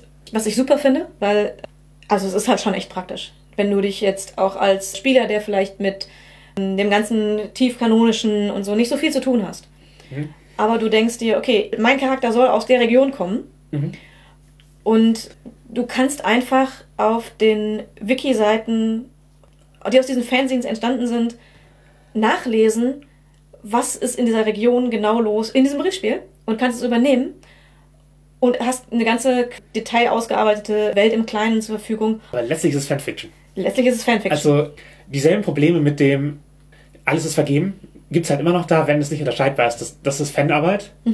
Und das hier ist so, aber ihr dürft das auch zu eurem eigenen Spiel machen. ja. Was halt nur relevant ist, wenn bei Leuten, denen es halt sehr wichtig ist, sich an den Metaplot zu halten. Und die, für die der Boot relevant ist, ist halt nicht auch wieder eine spezielle Art von, von Fans. Ja, was. Aber manche, manche gibt es auch immer noch in Zeitungsform, muss man dazu sagen. Also es ist jetzt nicht, ähm, also ich weiß, dass es zum Beispiel den Fantoli zum Teil noch als PDF und als Print gibt. Ich glaube, als Print dann auch zum Beispiel als Lab-Handout. Aber eben manche werden auch einfach noch weitergeführt, auch als Printprodukte. Mhm. Ich weiß nicht, ob das dann eher so als, als Gimmick ist oder ob manche das wirklich als primäre Informationsquelle benutzen. Aber ich finde es auch noch ganz cool, dass es die auch noch weiterhin gibt. Ja, ich würde historisch noch den letzten Held erwähnen. Das war auch ein Fanzine, das hat zu Havena, also der ersten Stadtbeschreibung für das schwarze Auge, coole Infos ra rausgegeben. Und Ulrich Kieso, der halt damals Chefredakteur und einer der Erfinder des schwarzen Auges, hat es so cool gefunden, dass er denen gesagt hat, macht doch einen Sonderband, wo ihr eure Havena-Inhalte sammelt. Der ist halt nicht im selben Verlag erschienen wie die anderen schwarze Auge-Produkte, aber es gibt halt einfach da dieses Fanzine, das praktisch eine semi-offiziell Segnung bekommen hat und das eben den, den Machern gefallen hat. Und genauso ist es halt immer noch, dass die MacherInnen von das schwarze Auge Sachen aus der Fangemeinde übernehmen wollen. Es gibt halt manchmal eben ein paar rechtliche Hürden, weil eben Autorentum eben auch, recht, halt auch rechtliche Sachen mit sich bringt und du kannst nicht einfach was, was sich jemand ausgedacht hat und in die Wiki geschrieben hat, einfach abdrucken. Also du brauchst eine Erlaubnis, weil sonst darfst du es nicht. Und das heißt, man muss eben diese Erlaubnis vertraglich sichern. Und also auch wenn die Briefspieler gerne wollen, dass alles kanonisch ist, muss halt gleichzeitig auch äh, das Rechtliche gesichert sein. Man kann nicht einfach das eins zu eins nehmen. Und wenn die Redaktion es kanonisch macht und übernimmt, dann muss es, dann bekommt sie halt auch, dann deutet es halt, dann wird es halt von Fanfiction zu Kanon zu zum Kern des Produkts und dann Dann es, kann die Redaktion entscheiden, was damit passiert. genau, es ist, ist halt nicht mehr, es ist halt nicht mehr nur deins. Genau, du kannst natürlich Vertrag, wenn, wenn Verträge geschlossen werden, kannst du vertraglich absichern, dass bestimmte Sachen vielleicht mit der, wenn du eine Figur hast, die du einreichst, irgendwas ausschließen, was mit der Figur nicht passieren soll. Ja, vielleicht schreibt man es dir rein, aber Genau, aber in den meisten Fällen ist es einfach, du überträgst, die, du, du, du hast halt die Figur einmal gesetzt, wie sie ist, und überträgst die Rechte an dieser Figur an die Redaktion. Genau, so, ist kannst- es, so ist es heute. Genau, nur, die dürfen das weiterverwenden. Und zwar nach ihrem Gutdünken. Sie müssen dich nicht um Erlaubnis fragen. du, du bist immer noch Autor dieser Person. Du kannst halt im Impressum genannt werden, aber die Figur ist nicht mehr deine Figur, sondern es ist die Figur der Welt. Es, es gehört dann halt eben zu das schwarze Auge. Ja, und Manche wollen das auch nicht. Genau, aber das Problem ist auch, wenn dann eben die Verträge fehlen für sowas. Wenn, wenn es keine Verträge gibt, aber das irgendwann mal benutzt wurde, dann kann es einfach eventuell jetzt nicht mehr benutzt werden, weil, weil es eben keinen Vertrag gibt, der absichert, dass die Deutungshoheit bei der Redaktion liegt. Ja. Und dann kann vielleicht irgendetwas nicht nachgedruckt werden oder nicht übernommen werden, im Zweifel als Storyline, Ja. weil die Verträge für die Figur nicht vorliegen. Ja, genau. Aber man, wir nehmen halt Autorenrechte ernst und es ist gut, Autorenrechte ernst zu nehmen. Und zwar sowohl im Bereich der Entlohnung als auch eben im Bereich der von Impressumspflichten und so etwas. Und deswegen, man macht es nicht einfach so, Ja. sondern macht es nur vertraglich abgesichert. Genau. Aber andersrum, wenn man so ein Fernsehen macht, auch wenn man Webseiten und dergleichen macht, besteht das rechtliche Problem ja genauso andersrum, dass du im Prinzip Lizenzprodukte benutzt, ohne Lizenzinhaber zu sein. Ja, oft, du benutzt halt Material. Genau. Ob es Bilder sind oder Texte, die du übernimmst. Ja, die meisten Verlage oder Inhaber von Intellectual Properties freuen sich darüber, dass passiert und es eine aktive Fangemeinde gibt, solange ihnen das halt nichts wegnimmt, gefühlt. Ja. Deswegen, oft kann man das machen. Wenn man das tatsächlich was veröffentlichen möchte, sollte man wahrscheinlich fragen. Wenn man Geld dafür nimmt, vor Dingen. Ge- Wenn man Geld damit findet, spätestens. Ich weiß halt, dass äh, Fragen gerade bei das Schwarze Auge oft dazu führt, dass gesagt wird, ja cool, wo können wir das verlinken? Und dann teilweise noch gegenseitig Werbung gemacht wird. Ja, klar, genau. Ihr, Was meinte ich mit? Eigentlich freut man sich, Genau. aber, also ja, wenn man tatsächlich ein Fanzine macht, das eben durch Fantum lebt, dann hängt man eben auch an irgendwem dran, von dem man Fan ist und ist bis zu einem gewissen Grad von dessen Wohlwollen abhängig. Ja. Und das macht natürlich sowas wie kritischen Journalismus schwierig. Also wenn du ein journalistisches Fanzine hast, also im Fußball sehe ich das oft, dass man halt, also da gibt es halt auch viele Fanszene. Ja, Sachen, die, die Magazine haben, teilweise welche, die auch eine richtig lange Geschichte haben. Wobei halt, kurze Nerd-Anekdote, ich habe davon gehört, dass Leute eine Stadionzeitung für ihre Suboteo, das ist halt so ein, praktisch so ein Spiel, wo man kleine Fußballfiguren über eine Spielfläche schiebt und dann halt draufdrückt, dass sie einen, einen kleinen Ball in eine Richtung treten. Tipkick ist ein ähnliches Konzept. Okay. Ich habe gehört, dass Leute eine Stadionzeitung für veröffentlicht haben für ihre für ihre Liga davon Okay. und die Ligenergebnisse und so festgehalten. Okay. Das fand ich wollte ich nur gerade ist ein als bisschen niedlich. ja, aber eben auch ein Brettspielfernsehen auf eine Art. Ja, Aber ja. eben, dass, dass, dass sich gleichzeitig eben an, an, an einer anderen Art von Magazin aus der realen Welt orientiert. Genau. Aber ja, es gibt halt einfach solche Möglichkeiten von kritischer Fanszene, wo du halt eben auch die, die Inhaber der Rechte äh, Kritisierst. kritisierst. Und das hat auch einen legitimen Platz, aber je neuer sowas ist und je aktueller, umso unwahrscheinlicher ist es, dass das nur gute Ergebnisse hat für dich. Also wenn du halt, wenn die Band dich hasst, zu der du ein Fernsehen schreibst und dich äh, bewusst auslädt und du kommst nie auf die Gästeliste, du kommst nie backstage, Du kriegst keine Interviews, dann hast du halt auch einfach nicht mehr die coolen Infos. Deshalb, man ist halt ein bisschen abhängig davon, dass man Informationen kriegt, die nicht jeder hat. Denn sonst ist das Fernsehen uninteressant. dann bist du halt News-Aggregator. Du trägst Nachrichten aus anderer Quelle zusammen.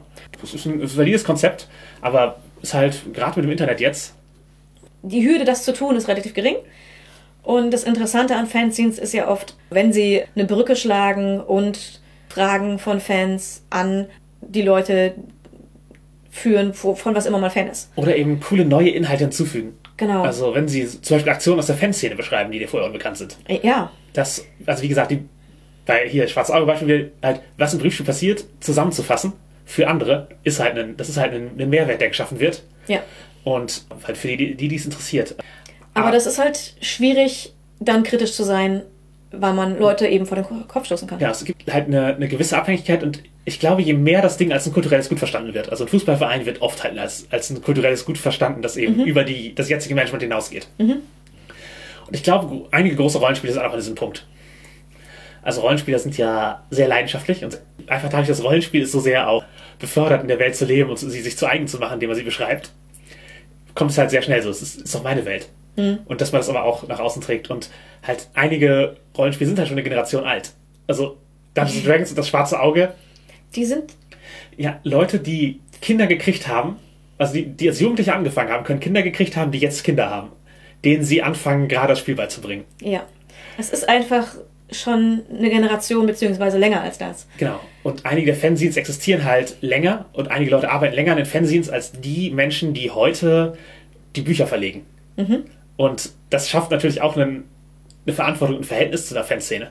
Also ich meine, ich bin jünger als das schwarze Auge. Nicht viel, aber ein bisschen. Genau, wir sind beide, also wir sind beide ein bisschen jünger als das schwarze Auge. Und entsprechend, dass wir angefangen haben zu spielen und dass wir angefangen haben, äh, daran zu arbeiten später, ist alles, da gab es Leute, die haben schon seit zehn Jahren oder länger ein Fernsehen produziert, als wir da eingestiegen sind. Genau. Also, ja. Und wir können halt nicht sagen, uns Aventurien mehr gehört als denen. Äh, nie. Wir, wir, haben, wir haben anders dazu beigetragen, aber und deswegen ist es halt auch okay, wenn Fans sich kritisch äußern. Aber auch, auch bei kritischen Äußerungen ist das Internet oft schneller. Also Ja. ein rein, der reine Verriss, der ist halt in einem Tweet schneller geschrieben und äh, du, du kriegst halt in weniger Worten dieselbe Schärfe rein. Wenn du allerdings eben eine ein, einen Artikel zur Einordnung schreibst, wird es vielleicht anders rezipiert. Aber der Diskurs Absolut. findet eigentlich nicht mehr im Fernsehen statt. Das ist richtig. Da muss man natürlich auch sagen, kritischer Journalismus geht natürlich, auch wenn man die Insider-Infos weiter bekommen möchte. Wenn man respektvoll bleibt, besser. Ja, genau. Also je respektvoller man schreibt, auch wenn man Kritik anbringt, desto größer ist die Wahrscheinlichkeit, dass man weiterhin Futter bekommt für, Ja. für weitere äh, Meldungen. Genau, aber ja, eben, oft ist es halt eben, es gibt ein Monopol auf dein, auf dein Thema, wenn du ein Fernsehen Ja. bist. Ja. Es gibt halt eine Quelle, die eben auch ein Marketinginteresse daran hat, dass gut über sie berichtet wird. Ja, Und in dem Rahmen handelst du halt oder schreibst dagegen an. genau.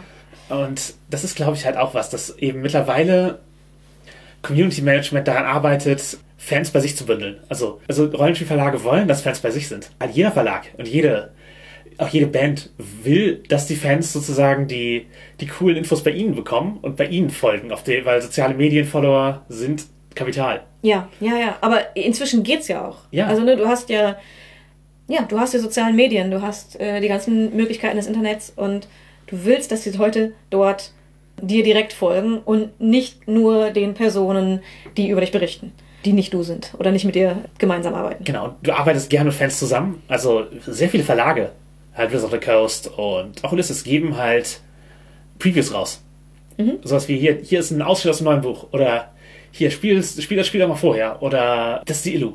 Ja. Die hast du selber gezeichnet, Künstler, zeig die doch mal. Und solche Sachen, die, die werden halt dann geteilt oder coole Fanprojekte werden eben werden, werden halt äh, auf den äh, Webseiten gehighlightet, aber letztlich um ganz ehrlich zu sein, geht es halt Marketingabteilung auch darum, einen, einen Funnel zu bauen, das ist praktisch einen, einen Weg, wie man zu ihrem Produkt findet. Und da sind halt Leute, die, die andere Fa- des Fandoms erreichen, cool zu haben, um, um noch mehr, dass, dass eine Fanszene existiert, eine aktive Fanszene, gibt halt deinem Produkt auch eine, eine Daseinsberechtigung. Es zeigt eben, dass da, dass andere Leute es auch spielen. Das ist ein Grund, warum du hier anfangen solltest. Ja. Das Schwarze Auge ist auch nicht das einzige System, das ja Fanzines hat, Ja, ein eigenes Projekt haben, das wie ein Fanzine aussieht, muss man sozusagen. historisch gab es natürlich den Dungeon and Dragon, also zwei Zeitschriften für D&D, die halt auch sehr offiziell waren irgendwann, aber die halt eben als Magazine nebenher liefen. Und auf, es gibt auf jeden Fall eine große Menge auch an Fanzines oder gab es zu D&D. Ja, ganz sicher. Und äh, zu USA-Spielen haben wir schon erwähnt, dass die einfach mit derselben Ästhetik weitermachen, aber in Deutschland äh, gibt es auch welche. Abseits von DSA ist es oft weniger Metaplot-lastig in den Fanzines. Ja. Einfach der Struktur des Spiels geschuldet. Genau, absolut. Und dadurch hat es aber auch oft weniger Wechselwirkung mit dem Verlag. Bei, was ist Sounds hat letztens einen Schwung Fanzines einfach ins Verlagsprogramm geschafft. Ja, was oder auch ein, ein cooles Projekt ist, wo sie einfach, ja, die Fans haben es produziert und der Verlag hat es rausgebracht. Ja, ich, ich weiß nicht, wie sehr das von denen über, äh, überwacht war, ob gar nicht oder ein bisschen oder ganz viel. Ja, was Aber auf ich jeden ganz Fall. schon gelesen habe. Ich, ich, bin, also, ich von aus. ich war da auch nicht gut genug dabei, um das jetzt äh, exakt einzuordnen, aber es ist halt cool, dass da Fanzines erscheinen, die halt auch alle ihren eigenen Look haben und ihre eigene, ja, sozusagen, was der Fan halt jeweils reinbringen wollte. Es gibt auf jeden Fall einen coolen, cool ist, dass eine Pixelgrafik hat, das so wie so ein, ja, so Pixel-Art-mäßig aussieht. Und das, das interessiert mich halt einfach, weil ich den, diesen Designstil cool finde. Ja, absolut. Ja, es gibt natürlich noch viele andere, so Scenes sicherlich. Jedes Spiel hat seine eigenen Fans, seine eigenen Scenes. Oder viele hatten welche. Ich würde noch äh, aus dem Englischen den Gauntlet-Kodex erwähnen. Das ist halt bewusst ein Online-Scene, das sehr professionell gelayoutet ist. Es hat keine DIY-Ästhetik, aber halt eben aus deren Community zusammengesammelte Spiele, Artikel und so, sind doch echt einige coole Indie-Spiele drin erschienen. Aha. Am ehesten ein Scene, das ich konsumiere, aber ich muss halt keinen Aufwand betreiben, das Ding zu holen, sondern ich kriege das digital, weil ich auf deren Patreon dabei bin.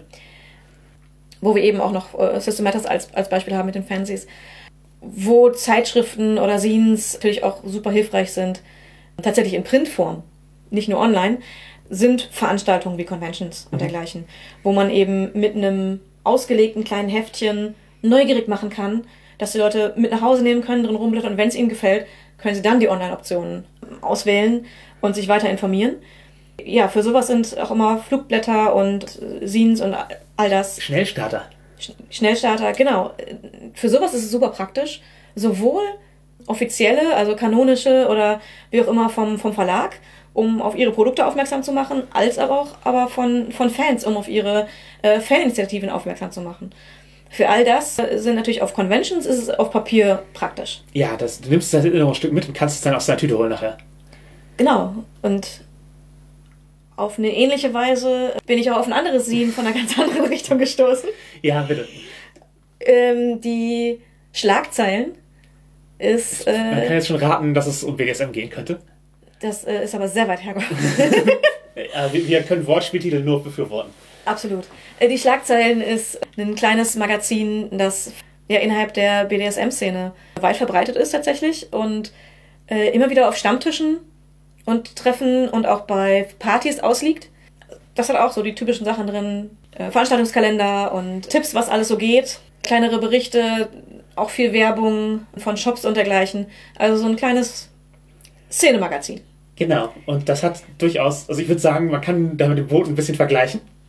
Zum einen, es hat in den 80ern angefangen Ja. und äh, sich dann relativ schnell professionalisiert. Ich habe ein Textinterview mit Matthias Grimme, der da seit frühen Tagen mitarbeitet, geführt und der hat erzählt, dass sie halt praktisch in den 80ern angefangen haben, O-Ton wie eine Schülerzeitung. Der Begriff Sin hat ihnen gar nicht so viel gesagt, aber ja, sie wollten eben eine Lücke füllen, dass es eben ein Magazin für, für BDSM gibt. Die Community erreichen und, und bündeln, verbinden. Genau, ein bisschen, bisschen Weiterbildung auch, also so Aktivismus im Sinne von, wir wollen Leuten das über BDSM erzählen. Ja, und auch also Interessierten in erster Linie. Das Ja.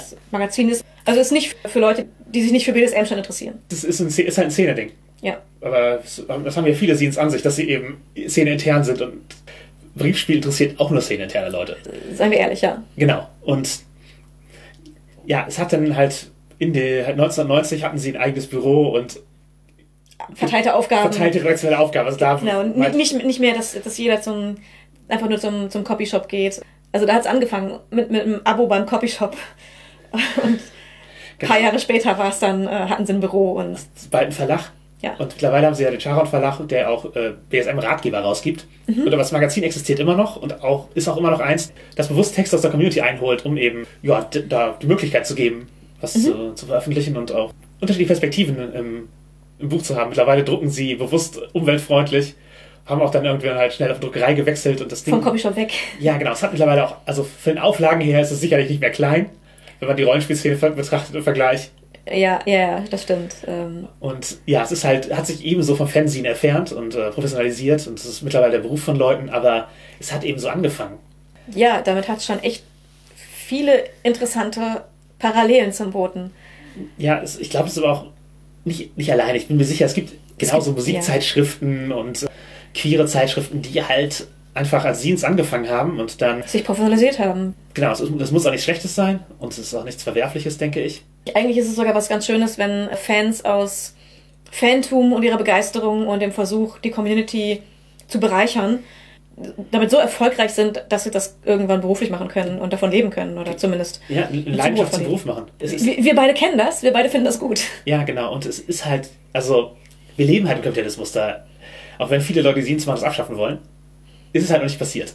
Und das heißt, sozusagen so viel Mehrwert zu schaffen, dass man davon von leben kann, von den Leuten gefühlt, ist das echt eine, also, denke denk ich, ist nichts, wo man, wo man sich schämen muss. Nee, nee, überhaupt Also, nicht. bist, ist, also, du bist halt nicht der, bist halt kein Sellout, nur weil du äh, ein paar, ein paar Euro dafür nimmst oder, oder äh, Werbung reindrucken lässt, damit du äh, das Ding produzieren kannst und noch ein paar Euro rauskriegst. davon leben kannst einfach. Genau. Also es, ja, ich, keine Ahnung, ich bin mir, ich bin, also beim Booten ist kein Reichtum. Also niemand lebt alleine davon. Genau, der Bote ist, finanziert den Verlag nicht. Der, der Ist ja auch kostenlos. ist, du kannst ihn abonnieren. Ja, Noch digital abonnieren mittlerweile. das digitale Abo nur für den Boten, also ich glaube nur der Bote ist kostenlos.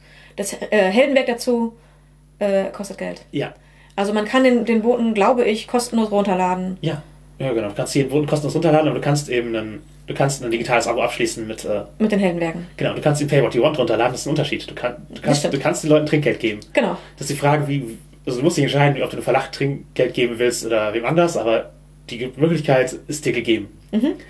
Ähm, ja, genau. Aber Aber wir waren eben bei Dingen, die einem äh, unangenehm sein können oder auch nicht. V viele Scenes im BDSM-Bereich sind sehr nah an Pornografie, wenn man ehrlich ist. Die Schlagzeilen nicht. nee, die, Die Schlagzeilen ist tatsächlich ein Informationsmaterial. genau, es, es gibt durchaus Artikel und so und Kurzgeschichten, natürlich haben die, also, ja, es geht um Sex, oft. Es geht um Kultur, aber es geht auch um Sex. Ja, es geht überraschenderweise oft um BDSM. BDSM ist halt was, was halt marginalisierte Sexualität. Bis zu einem gewissen Grad.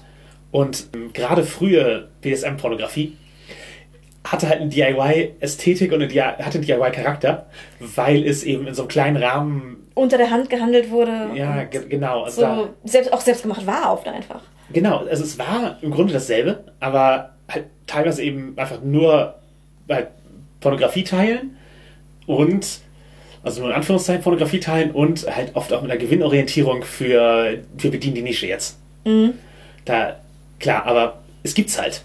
So hat halt vieles angefangen an auch überhaupt Informationen über BSM, bevor es halt Mainstream genug war, als dass sich äh, Zeitschriften verkaufen und die man die irgendwie in Läden bringen konnte. Also wenn es letzte Sexshop waren. Ja. Also In, inzwischen kriegst du in, in, in jedem Buchladen, zumindest kann man es bestellen, Infobücher, Ratgeberbücher zu BDSM. ja. Das war vor ein paar Jahren noch anders. Ja, ich habe mir letztens bei einem Buchladen ein BDSM-Buch bestellt, telefonisch, und dann hat mir das einer von den Buchladenleuten mit dem Fahrrad vorbeigebracht. Ohne die Polizei zu rufen oder mich zu beleidigen. Ein Erfolg. Ja, ich habe auch in einem ganz traditionellen Buchladen, ich glaube in Hannover war es, bin ich durch das Ratgeberregal gestöbert, weil ich ein BDSM-Buch suchte und ich habe es gefunden. Es stand da einfach bei den Ratgebern. Ja, man kann die einfach bestellen, man kann die einfach im Buchladen kaufen. Gehen wir 20 Jahre in die Vergangenheit, da war das schwieriger. Ja, und ich denke, dass halt gerade, also das ist auch ein Unterschied von, von Fanware, von, von Scenes zu Produkten. Die Bestellbarkeit über Grossist, Grossisten und so. Ja. IS, ISBN-Nummern und was auch die Entsprechung für, für Presseprodukte ist. Ja, ja, ja. Das ist dann ein bisschen schwieriger. Also, da- da- das handelt man dann halt unter der Hand oder Musst- legt man aus. Genau, musst, du musst in, in die richtige Kneipe gehen und da, da liegt's aus. Genau. So. Es gibt halt auch eine Unmenge an queeren Scenes. Ich konnte mich da halt nicht in der Tiefe beschäftigen, dass ich jetzt äh, Highlights rausholen kann. Ja, ich habe halt gesehen, dass es sehr, sehr viele gibt und natürlich da halt auch wieder regional aufgeteilt und nach Subszenen aufgeteilt. Also lesbische Scenes sind vielleicht was anderes als schwule und so weiter und so weiter. Ja. Aber ja, danke nochmal an Teil des Ganzen, hat auf Twitter uns Geholf, ausgeholfen. genau ein paar Links gegeben, um mir eine Grundlage zu schaffen. Da wäre als Internetseite das Queerseen Archive-Projekt äh, zu nennen. Da gibt es jede Menge, wenn ihr, wenn, ihr euch, wenn ihr da reintauchen wollt. Ich bin noch nicht richtig drinne. Aber wir verlinken das auf jeden Fall in den Show Notes, Genau. Und, dass ihr, äh, falls ihr euch da interessiert, auch weiter umschauen könnt. ja, und Scenes und ihre Nachfolger sind halt für marginalisierte Stimmen auch einfach ein Weg, gehört zu werden. Wir haben es ja schon erwähnt, Aktivisten haben auch viel Scenes produziert. Gerade ja im queeren und BDSM-Bereich ist es halt noch viel mehr ein Akt des Aktivismus, darüber zu schreiben, zu publizieren, was man, was man lebt, was man fühlt, als das im Rollenspielbereich der Fall ist. Da ist es Ja. halt eben, also da, da, In, in beiden Fällen ist es, ist es Information von anderen ja, und einfach Teilen der eigenen Leidenschaft.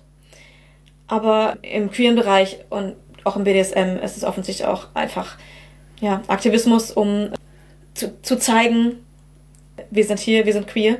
genau, not, notwendige Informationen, auch lebenswichtige Informationen teilweise, die sonst nicht zu erreichen sind. Ja. Muss man zugestehen, lebenswichtige Informationen gibt es im Rollenspiel nicht so oft.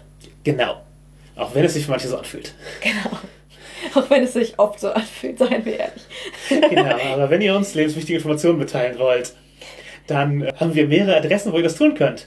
Die erste wäre unsere E-Mail, nerdistthehobby.gmail.com, aber Kommentare auf Facebook, Twitter oder FetLife, wo wir als Nerd ist Ihr Hobby unterwegs sind, erfüllen denselben Zweck. Dann könnt ihr uns natürlich bei allen Podcast-Plattformen rezensieren und mit 5 Sternen raten oder wenn ihr direkt einen Kommentar zu irgendwelchen Folgen habt, nerdistihobby.de ist die richtige Adresse. Unsere Shoutout diesmal natürlich an Per Anhalt durch die Fantastik und an Greifenklaue. Vielen Dank für die Themen. Ich hoffe, ihr habt Spaß gehabt beim Hören. Genau, folgt uns auf den sozialen Medien, um zu erfahren, wann die Folgen erscheinen, deren Themen wir rausgegeben haben. Und was das ist. Wir hören uns auf jeden Fall an, was die anderen mit unseren Themen machen und was ansonsten so im Podcast Wichteln passiert. Ich hoffe, wir konnten dich auch motivieren, bei ein paar anderen Podcasts reinzuschauen. Und hol dir nichts weg bei deiner Würfelorgie. Verleih deiner Begeisterung Ausdruck. Schenk was Selbstgemachtes und willkommen in deinem neuen Leben.